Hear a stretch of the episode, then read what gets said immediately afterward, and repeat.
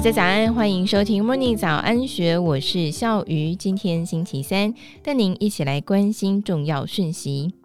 不少人认为提供他人银行户头账号无伤大雅。其实这很有可能会让自己沦为诈骗人头账户，不仅银行账户被冻结，更有可能会沦为诈欺嫌疑人。以下是台北市发生的真实案例：阿霞在某一天收到一位许久没有联络的脸书好友来讯，声称公司有一批便宜的 iPhone，可以用低于市价数千元的团购价买进。因为是认识的朋友，所以阿霞不疑有他，迅速报名汇款了五万元。隔天，朋友以公司系统出错为由，要求阿霞提供银行存折账户协助退款，他就迅速依照要求提供资料。在隔一天，阿霞确实收到了五万元退款。原本以为事件就此落幕，没有想到是噩梦的开始。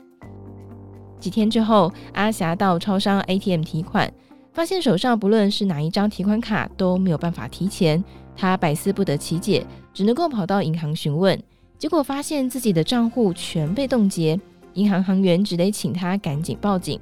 她这才惊觉，原来自己的银行户头被诈骗集团当作人头账户。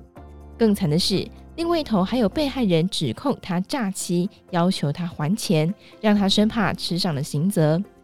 求助无门的阿霞，焦急地找到了当初卖他手机的脸书好友，当面求证。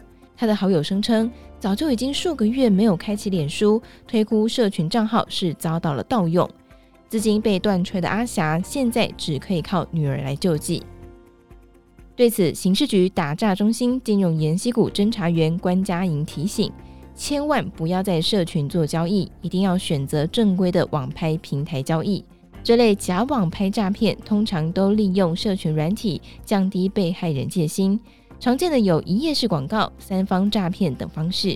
根据内政部统计，假网拍是近年来国人最常上当的诈骗形态。这类网拍诈骗通常财务损失都不高，诈骗集团获利通常只有数千元到数万元，但是因此吸引到不少贪小便宜的被害人上当。关佳颖提醒，这种网拍诈骗还会利用阿霞这类的人头账户，一个骗一个，增加警方调查还有追查难度。打诈中心提醒，不要轻易在社群通讯软体提起地址、银行账户或是账户密码，甚至是生日等涉及隐私的资讯。在社群软体跟亲友交易的时候，也要透过电话等其他方式来进行二次确认。侦查员关佳颖说明，阿霞的银行账户可能涉及了犯罪行为。经过警察机关等单位通报之后，就会被列为警示账户。此账户的所有交易功能，不论是电子交易、临柜存提款，都会受到限制，也无法接受他人的汇款。另外，廉政中心为了要预防诈欺犯利用其他的银行账户犯案，会透过系统向所有的金融机构通报。这时候，以阿霞姓名开户的账户都会被列为是衍生管制账户。无法进行电子交易，只能够临柜提款。想要解除警示账户，只能够等到案件侦办、审判程序结束，才能够以处分书来申请解除。只是想要走完所有的流程，一般都得等上数个月。打诈中心说明，阿霞的案例可以推断是第三被害人，只要被妥证据，一般都能够获得不起诉处分。只不过，如果跟诈骗集团有对价关系，就有可能会吃上刑责。听众朋友千万不要轻易的出售个资，也别因为账户出现不明款项就自认为是赚到了，一定要赶紧和银行确认。侦查员关佳颖还提到，阿霞的案例看起来相对单纯，第一步先备份社群通话记录以及银行往来记录，提供给检警佐证，通常就可以获得不起诉处分。